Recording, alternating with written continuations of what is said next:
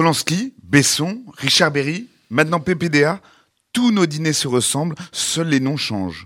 Toujours la même question. Penses-tu qu'ils soient coupables? Nous parlons à l'infini de ces personnalités familières et pourtant inconnues, ou plutôt familières parce qu'elles sont connues.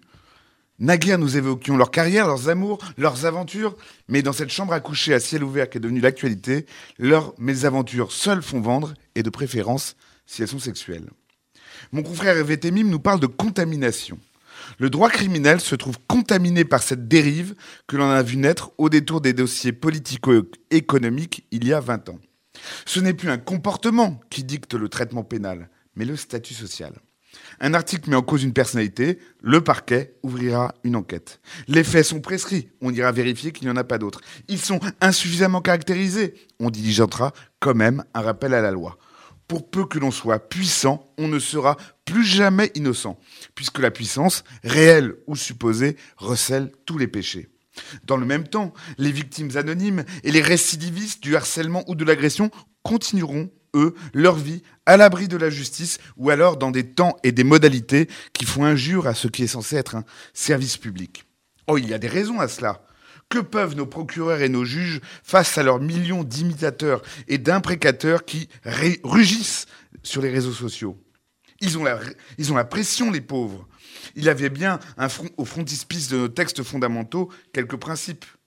Mais face au goût de la potence qui sévissait dans ces temps-ci, rien ne résiste. Ni présomption, ni innocence. Combien de faits qui n'encourent pas même une contravention seront sanctionnés sans procès par les peines de mort virtuelles qui parfois précèdent des lynchages, eux, bien réels?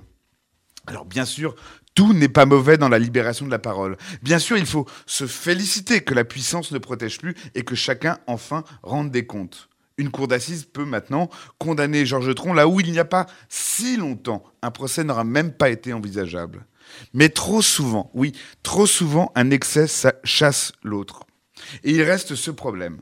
Si le mise en cause ou la victime n'est pas une personnalité, il y a toutes les chances que la plainte n'intéresse personne.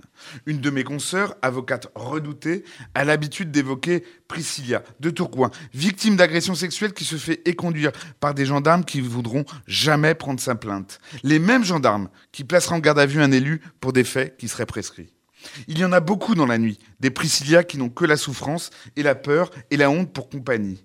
Est-ce trop demander que la justice accorde à chacun, à chacune, une égale dignité, quelle que soit sa position dans la société et dans la procédure Que la justice soit respectée, qu'elle sache écouter sans juger, juger sans venger, condamner sans tuer Qu'elle soit rendue dans les lieux, dans des temps et par les personnes adéquats À la fin, ce sera la justice ou le lynchage, mais pas l'un et l'autre.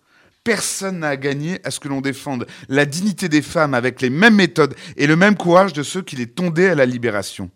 Surtout pas les femmes. La justice ne répare presque jamais le crime, mais l'injustice l'aggrave toujours. À la semaine prochaine.